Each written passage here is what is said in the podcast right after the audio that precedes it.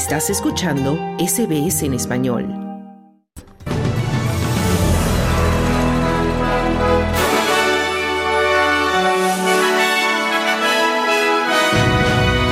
Ecuador se enfrenta al tercer día de ola de criminalidad. Continúan las alertas por inundaciones en Victoria y al menos 15 muertos en los disturbios desatados en Papúa Nueva Guinea. Estos son los titulares del jueves 11 de enero de 2024.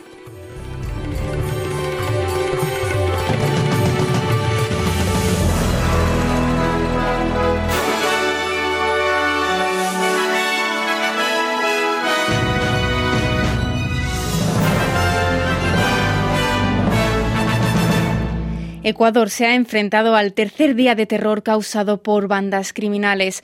Al menos 14 personas han muerto en esta ola de criminalidad sin precedentes en el país. Los comercios de la capital, Quito, han cerrado y las calles están vacías en medio de la incertidumbre generada por la violencia. El presidente Daniel Noboa declaró el martes al país en conflicto armado interno, justo un día después de haber ordenado el estado de excepción tras la fuga de una cárcel de Guayaquil de Adolfo Macías, también conocido como Fito, jefe de la principal banda criminal del país, conocida como los Choneros. La crisis en el país ha tenido repercusión internacional con la ONU y países como Chile y Venezuela, entre otros, condenando la ola de criminalidad.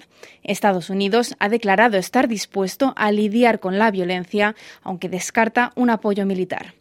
Perú, por su parte, envió más de medio millar de efectivos policiales y militares a lo largo de la frontera de 1.400 kilómetros con Ecuador. Colombia también reforzó su frontera en el país al desplegar un amplio dispositivo militar para evitar el paso de prófugos y criminales. Escuchamos las últimas declaraciones de Daniel Novoa. Hemos tomado medidas que debieron haberse tomado hace mucho tiempo y que, pues, gobiernos pasados no tuvieron la decisión de hacerlo. Estamos viviendo en un estado prácticamente de guerra en contra del terrorismo.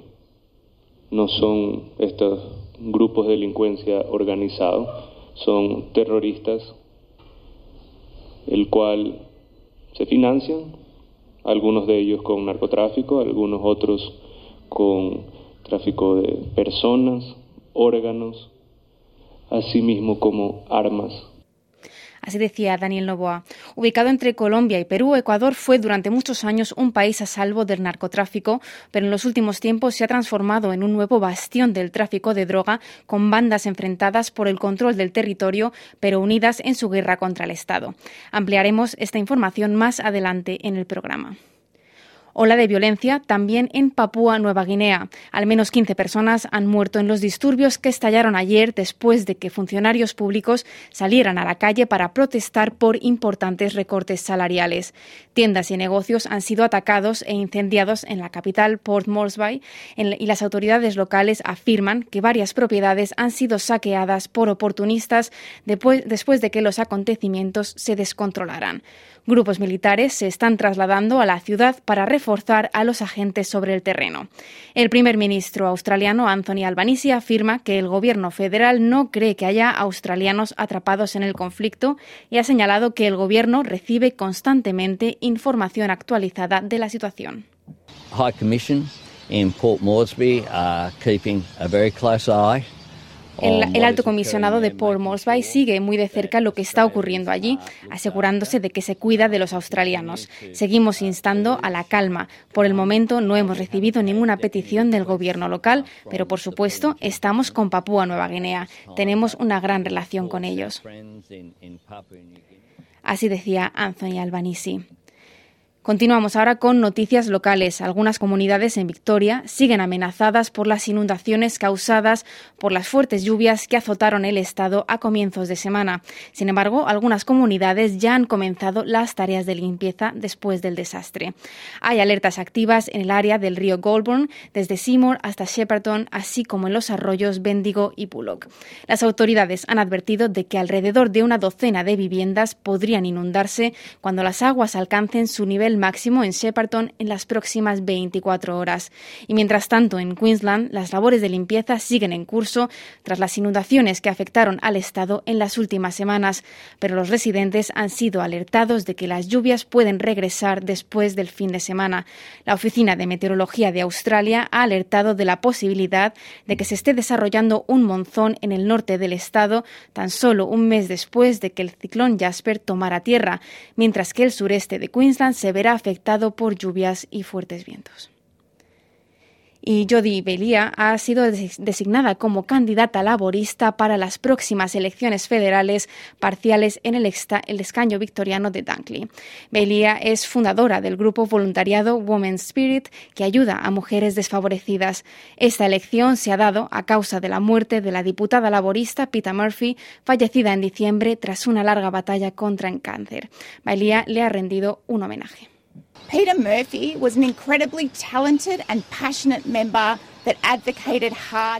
Peter Murphy fue un miembro increíblemente talentoso y apasionada que abogó con ahínco por esta comunidad. No voy a ser necesariamente como Pita, pero voy a apoyarme en su legado y a comprometerme a marcar la diferencia. Tengo mucho que hacer y en las próximas semanas me verán haciendo campañas sobre el coste de vida, la sanidad, Medicare y la vivienda asequible. Así decía Jody Belia. Y todavía no se ha fijado una fecha para la votación en el escaño de la península de Mornington en Victoria, pero se espera que se anuncie en las próximas semanas. Nos vamos ahora con más noticias internacionales y hablamos del conflicto entre Israel y Hamas porque los bombardeos israelíes sobre el centro y el sur de Gaza se han intensificado en las últimas horas. El único hospital que queda en funcionamiento en Gaza, Al-Aqsa, preocupa especialmente al personal médico por los combates en las zonas cercanas. Un ataque aéreo israelí mató al menos a ocho personas en Der al-Bala, en Gaza. Y el embajador de Australia ante las Naciones Unidas ha reiterado sus llamamientos a un alto al fuego duradero mientras que australianos palestinos han instado al gobierno de Albanisi a apoyar la acción legal emprendida por Sudáfrica en la Corte Internacional de Justicia, una acción legal según la cual Sudáfrica sostiene que las acciones de Israel son de carácter genocida. Y más noticias. El Consejo de Seguridad de la ONU ha aprobado una resolución redactada por Estados Unidos y Japón para exigir el fin de los ataques a la navegación comercial en el Mar Rojo por parte de los rebeldes, de los rebeldes Houthi. El Consejo ha rechazado las enmiendas propuestas por Rusia que habrían debilitado la resolución. La votación fue aprobada con 11 votos a favor, 0 objeciones y 4 abstenciones, entre ellas las de Rusia, China y Argelia. Y el exgobernador de Nueva Jersey, Chris Christie, ha abandonado la carrera por la nominación republicana a la presidencia de Estados Unidos, privando a la contienda del principal crítico del expresidente Donald Trump, el gran favorito. El anuncio se produce después de que no lograra recabar apoyos para una campaña centrada en sus críticas a las políticas y el carácter favorito de Donald Trump.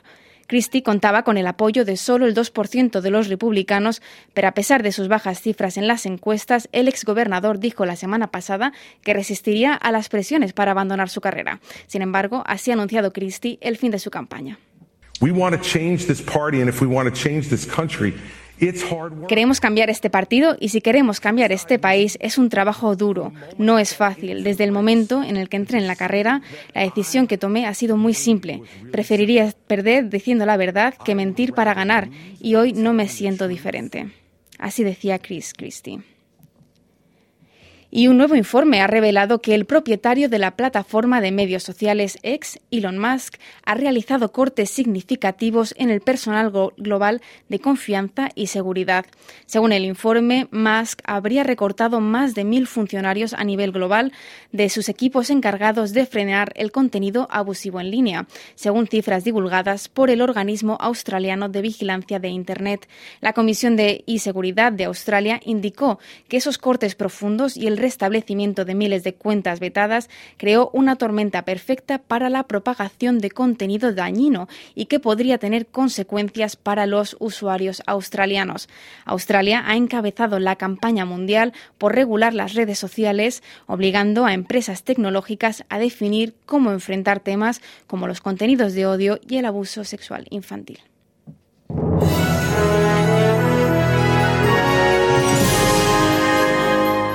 Y en los pronósticos del tiempo para esta tarde tenemos Perth soleado con 34 grados, Adelaide también soleado con 31 de máxima, en Melbourne estará nublado con 25 grados, en Canberra condiciones similares y 29 de máxima, posibles lluvias en Brisbane con 31 grados, en Cairns también condiciones similares y también 31 grados, mientras que en Sydney y Wollongong algunas lluvias con 29 y 27 de máxima.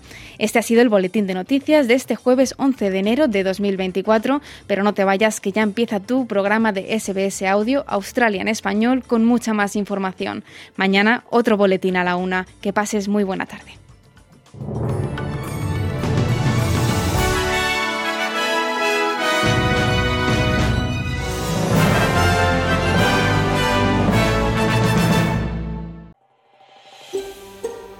¿Quieres escuchar más historias como esta? Descárgatelas en Apple Podcasts, Google Podcasts, Spotify o en tu plataforma de podcast favorita.